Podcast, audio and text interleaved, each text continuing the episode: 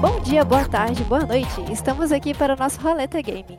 E aí, Thay, como é que você tá hoje? Ah, eu tô ótima. Principalmente depois de escutar o último podcast que a gente lançou, o Conta aí Boss, onde a gente entrevistou uma galerinha super legal sobre DVD. Vale a pena escutar, pessoal. Vai lá, corre lá, que tá uma maravilha. E você, Ju, como é que você tá? Tô bem, amiga. Hoje eu tô meio cansada porque eu fiz uma live mais longa que o comum. Eu joguei DVD em homenagem ao nosso último episódio. E também joguei um pouquinho de Vavá. Mas enfim, hoje a gente vai manter você ouvinte é, a par de tudo que rolou na semana sobre o, as notícias game. Então, bora começar esse podcast com a notícia quentíssima. Um jogador do Sekiro, ele conseguiu concluir o game de olhos vendados. O game é conhecido por ter uma dificuldade semelhante a Dark Souls e Bloodborne. O viciado é nada mais, nada menos que Streamer Mitz. Ele, além de conseguir fazer essa proeza, zerou o game em 4 horas e 35 minutos. Isso foi possível porque o jogador ele já zerou outras vezes o game e com a ajuda do áudio 7.1. Nossa, o cara é doido mesmo. Eu não conseguiria nunca. Eu mal consigo passar da introdução de Bloodborne. Imagine jogar o jogo vendado só escutando onde que o cara tá. Não, não dá conta não. Mas, enfim. Agora uma novidade para quem gosta de Fortnite, a Epic Games confirmou que nesse domingo agora, a cantora Ariana Grande, que é nada mais nada menos a minha musa preferida, amo essa mulher, minha cantora de longe é a que eu mais escuto no Spotify, ela vai fazer uma apresentação musical virtual entre os dias 6 a 8 de agosto com, como parte do evento da turnê da Fenda. O show vai ter músicas da cantora combinado com elementos de Battle Royale, além da Epic Games disponibilizar no dia 4, vulgo ontem, uma skin da própria Ariana Grande. Então, se você quer essa skin, cara, corre lá. A cantora ainda afirmou, aspas, trabalhar com a Epic e a equipe do Fortnite para dar aquela vida à minha música dentro do jogo foi muito divertido e uma honra. Mal posso esperar para me juntar aos meus fãs e ver todas as reações e uma viagem mágica e inesquecível para novas realidades. Fecha aspas. O evento ele vai ter três dias, né? E vão contar com cinco apresentações da Ariana. E quem particar vai receber a skin guarda-vento fofinho. Ai, que meigo. O festival acontecerá amanhã, sexta, às 19 horas, no sábado, às 15 e no domingo, 1 da manhã, 11 horas e 19 horas. E além da skin da Ariana Grande, também há rumores da possibilidade do Fortnite lançar uma skin de Naruto. Mais uma felicidade, é, porque Naruto é o meu anime preferido. Eu não jogo Fortnite, mas só de ter a Ariana e o Naruto no game me deixa feliz, sabe? Dá uma vontadinha, dá uma vontade de jogar. Sabe, quem sabe, né? Mas, de acordo com as informações que estão no Reddit, a Epic Game adquiriu os direitos de utilizar o nosso ninja amado e preferido em seu game. E aparentemente tem planos de adicionar no seu próximo Battle Pass. Mas, por enquanto, vamos ressaltar que é só um boato, né? Nada confirmado. Mas vamos aguardar aí a cena dos próximos capítulos. Agora vamos mudar um pouco de game e um pouco da realidade. A gente vai ter uma novidade para os jogadores de Genshin Impact, que foi anunciado que a Aloy de Horizon vai ser a nova personagem do game. A personagem, linda, maravilhosa e perfeita, vai estar disponível em duas fases diferentes. Na fase 1, os jogadores de PS4 e PS5 vão poder adquirir essa perfeita, maravilhosa a partir do dia 12 de outubro. Já na segunda fase, que vai estar prevista para dia 23 de novembro, jogadores de todas as plataformas poderão jogar com a nossa querida Aloyzinha. Ou seja, é benefício só para quem tem PS, basicamente. Bom, vamos para uma notícia triste para os amantes do Nintendo. O jogo Dr. Mario World, que foi lançado em julho de 2019, vai ter seu, seu desligamento agora em novembro. A justificativa da Nintendo foi que há baixo índice de players jogando ativamente no game. E detalhe, o jogo nunca foi lançado no Brasil, então eu que sou amante da Nintendo, bye bye experiência. Mas amiga, você já jogou um jogo do Mario? Cara, quem não jogou um jogo do Mario, né? Ele fez a infância de muita gente. Todo mundo ama o Mario, cara. É bem triste esse, esse desligamento. Tanto que eu jogo Mario desde a minha infância, eu conto mais sobre isso no nosso level 2, que comecei a jogar com a minha vizinha que tinha o Nintendo 64 e a gente jogava muito, então eu tive Super Mario, eu tive, assim, a gente, era aquela luta para passar da fase de chocolate que tinha os porquinhos, aquelas fases de submersa também eu odeio, fase aquática em qualquer game, eu não gosto de fase aquática, detesto. Nossa, as fases aquáticas são terríveis. Acho que deixa o o nosso jogadorzinho mais lerdo e eu não acostumo com a diferença, saca? Aí eu sempre acabo morrendo mais, acabo eh, se você tem que voltar pra superfície pra respirar, eu sempre morro sufocada. Em Minecraft, por exemplo, às vezes eu tenho que caçar as coisas no fundo do mar, sempre morro por afogamento, véi. O pessoal que joga o Minecraft comigo fica até puto, fala: "Você morreu de novo na água, véi, eu não acredito". E eu fico: "Ai, desculpa". Então, muito bom. Eh, falando em jogos retrô, né, a gente tá falando de Mario agora, o querido Zelda vai ganhar um jogo inspirado na franquia, o Baldur the Guardiões. A a parte ar artística do game, ela lembra bastante os estúdios Ghibli, e o game já tem trailer e está disponível no YouTube. Ai, Ghibli é uma coisa que me toca tanto, eu acho que a trilha sonora de todos os filmes da Ghibli são muito tocantes, principalmente para os meus preferidos, que é Totoro, que é basicamente 2 irmãs que elas se mudam para o campo, que fica perto de um hospital onde sua mãe está internada, ela está muito doente. E ela conhe e lá elas conhecem os Totoros, né, que são umas criaturas meio místicas, assim, que todo o universo Ghibli cria, que eles só podem ser visto pelas próprias crianças, e aí essas 2 irmãs têm muitas aventuras com os Totoros, é, tipo, muito envolvente, co fala de amizade, de superação. E também, ah, o outro que eu amo, que é a Viagem de Chihiro, que a Chihiro, ela viaja com seus pais, né, pra uma cidade diferentona, e quando eles estão indo pra essa pra essa cidade, o pai dele o pai dela decide cortar o caminho, e aí eles passam numa cidade bem aleatória, eles veem umas comidas, começam a comer sem a permissão, não vê quem tá, não paga, e aí a Chihiro sai pra dar uma voltinha. E quando ela volta, os pais dela viraram porcos, e aí tem toda essa trama de como que a Chihiro vai salvar os pais dela. Mas e você, Thay, qual qual o seu filme preferido do Estúdio Ghibli? Você já assistiu? Você tem alguma vivência? Eu assisti muito pouco. O que eu assisti, eh, foi O Cemitério de Vagalumes, que eu chorei muito, cara, muito mesmo. Se você quer realmente morrer de chorar, assista esse filme, tá? Assista esse filme que você vai desesperar de tanto chorar. Vai derreter no chão. Mas assim, pra finalizar esse podcast maravilhoso, a gente tem uma notícia, principalmente muito boa pra nossa Thaizinha, que a franquia preferida dela, Life is Strange, divulgou um novo trailer do game, que foi focada na cidade e como é que vai acontecer as coisas lá dentro.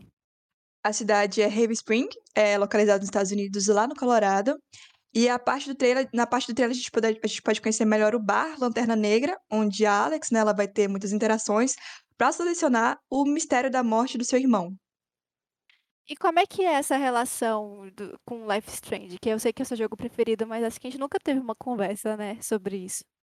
Cara, pra mim o segredo do Life is Strange é realmente a história, tipo assim, a jogabilidade dele é bem tranquila, né, eh, e a possibilidade de a gente fazer escolhas e ter finais diferentes, isso me atrai muito, porque o jogo não é aquela coisa linear, sabe, ela tem diferentes finais dependendo das ações de cada jogador. E o que mais me encanta é a história, porque eles eles trazem sempre um alguma coisa sombria, sabe, alguma coisa ou a cidade tem alguma que eu acredito que vai ser nessa nesse naipe do do Life is Strange True Colors, né, acho que vai ter alguma coisa meu palpite, né, vai ter alguma coisa sombria na cidade que vai envolver o o mistério da morte do irmão dela. E também cada Life is Strange ele tem, hã, os personagens, né, eles têm algum poder, digamos assim, isso nem é um spoiler, já tá meio que nos trailers. Hã, no primeiro Life is Strange, a Max, né, ela volta no tempo. No segundo Life is Strange a gente tem, eh, tipo o o o irmão do personagem principal, é meio que uma Jean Grey, né, ele, eh, tem todo esse poder e agora a gente tem a a a Alex, né, que ela vai ela ela meio que sente, ah, os sentimentos das pessoas, então acho que vai ser acho que de todos vai ser um dos mais tocantes, porque realmente vai ter essa coisa que envolve o sentimento e tal. É que a pessoa não vai poder mentir, ela vai meio que bancar a psicóloga talvez, um palpite meu. E também assistindo esse trailer, eu me senti não sei, acho que foi uma sensação mais minha, eu me senti muito em The Sims, acredita? Ainda mais porque eles lançaram uma nova DLC, que é aquela fazendinha mais rural, uma faze uma cidade mais interior, assim, e vendo partes do trailer eu me senti muito em The Sims, eu fiquei: "Nossa, que vontade de jogar um The Sims". Mas assim É, acho que essa coisa da cidade pequena, cidade pacata, com aquela rua que tem todas as lojas, etcétera, acho que pode ter ter trago isso realmente do do da cidade pequena com essa eh, essa nova atualização, né, do The Sims que você falou. Uhum. Pois é. E que que você espera de desse novo Life is Strange? Eu espero muita emoção. O Life is Strange ele tem muito essa carga emocional que você termina o jogo em prantos, velho. E eu acredito também que pode ter, que nem no Captain Spirit, né, que é uma tipo um um um um jogo bônus, assim, do antes do Life is Strange 2, né, que tem eu eu acredito, né, que lá tem um espaço na própria cidade, tem um espaço de arcade, eu acredito que vai ter, tipo, mini jogos dentro do jogo, sabe, que nem no Captain Spirit, onde a gente tem a a salsicha, né, que é um um um tipo um desenho infantil, aí tem tipo um joguinho que a gente tem que ficar voando com a com a mochila a jato lá de mostarda, é muito engraçadinho. Então acredito que vai ter tipo coisa assim no game, e eu tô esperando realmente muita emoção. Você acha que esses minigames, eles foram feitos pra descontrair um pouco, às vezes, da da parada tensa, que é o principal de Life is Strange? Acredito que sim, acredito que é pra, eh, dar uma aliviada, porque realmente o Life is Strange tem uma carga muito emocional, geralmente ele tem uma problemática ou um mistério que a gente tem que solucionar e ir atrás e descobrir que que vai acontecer, e aí às vezes fica realmente pesado, sabe. Ou pode nem ser isso, né, porque, por exemplo, no Captain Spirit, né, é basicamente ah, eu eu adoro o Captain Spirit, porque é um menino que, eh, realmente na vida real ele não tem superpoder, mas ele se imagina tendo superpoder, então você vê o que ele vê, entendeu. Então, tipo, pra ele, ele tá sei lá, ele coloca uma bombinha no no no boneco de neve, o boneco de neve instantaneamente vira o arqui-inimigo dele, e aí ele usa o poder dele, quando a bombinha explode, você é como se você estivesse usando seu superpoder contra o boneco. É muito bacana, muito legal. E você já fez Life is Strange quantas vezes? E as vezes que você jogou Life is Strange, os finais foram diferentes ou não? Eu nem sei dizer quantas vezes eu joguei. Ah, tá. O primeiro, eu acho que eu devo ter jogado umas 4 vezes ou 5 vezes.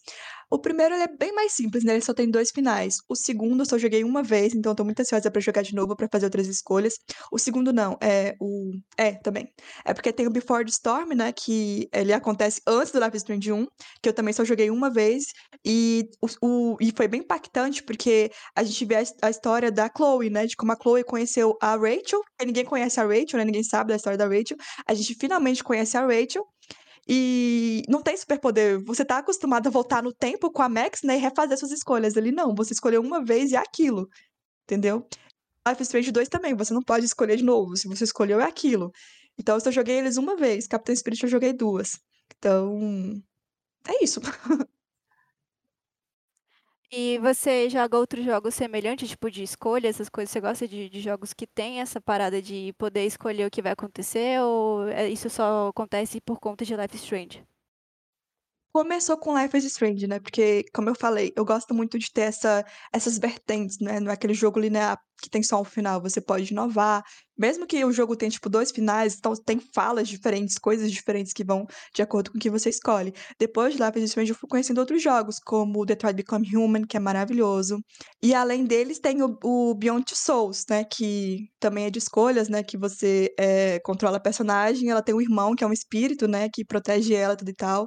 Então é bem bacana e eu acredito que essa essas possibilidades, né, deixa o jogo muito interessante para o jogador enfim. E sobre Tell Me Why, eu acho que você tem super cara de que quer esse jogo, de que vai jogar esse jogo, ele até ficou grátis na Steam há um tempo. Você conhece, você quer jogar ele? Eu já adquiri e inclusive pretendo jogar em live. Eu acredito que vai ser muito bacana. Eu também acho a temática desse jogo incrível, eu não tive a oportunidade de jogar também, mas peguei grátis, porque tudo que é grátis a gente pega, né. Mas assim, eu acho muito incrível tudo isso. Eu acho que esse eu não sou muito de jogo de escolha, não é que eu não goste, eu adoro, só que às vezes eu eu prefiro jogos com com os amigos mesmo, eu sou mais chegada em jogos de multijogador.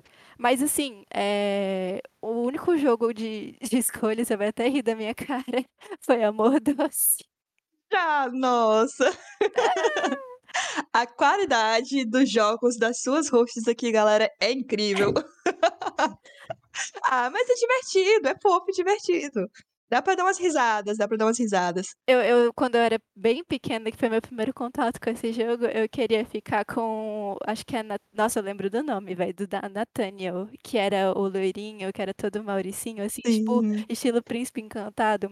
Aí depois, acho que passaram uns anos, eu resolvi jogar de novo só pelo meme, e aí eu apaixonei no Castiel, que é o Bad Boy.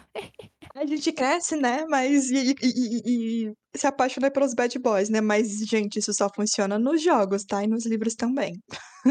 Pois é, nada de trazer essas coisas pra vida real, porque relacionamento tóxico a gente não tá muito afim de viver não. Saúde mental acima de tudo. Ai, mas eh, voltando ao assunto Life Strange, eh, o jogo ele vai ser lançado dia 10 de setembro pra todas as plataformas. E bom, por hoje é isso pessoal, falei muito de Life is Strange. Inclusive futuramente a gente vai fazer um episódio especial de Life is Strange, vocês que lutem pra aguentar eu falando o tempo todo sobre o jogo. Inclusive a gente vai trazer um streamer que que joga Life is Strange, a gente tá entrando em contato com essa pessoa e acho que vai ser muito pertinente tudo. Bom, mas é é isso, fiquem de olho nas segundas e quintas, que é quando a gente lança os nossos episódios, e até o próximo Conta aí Streamer.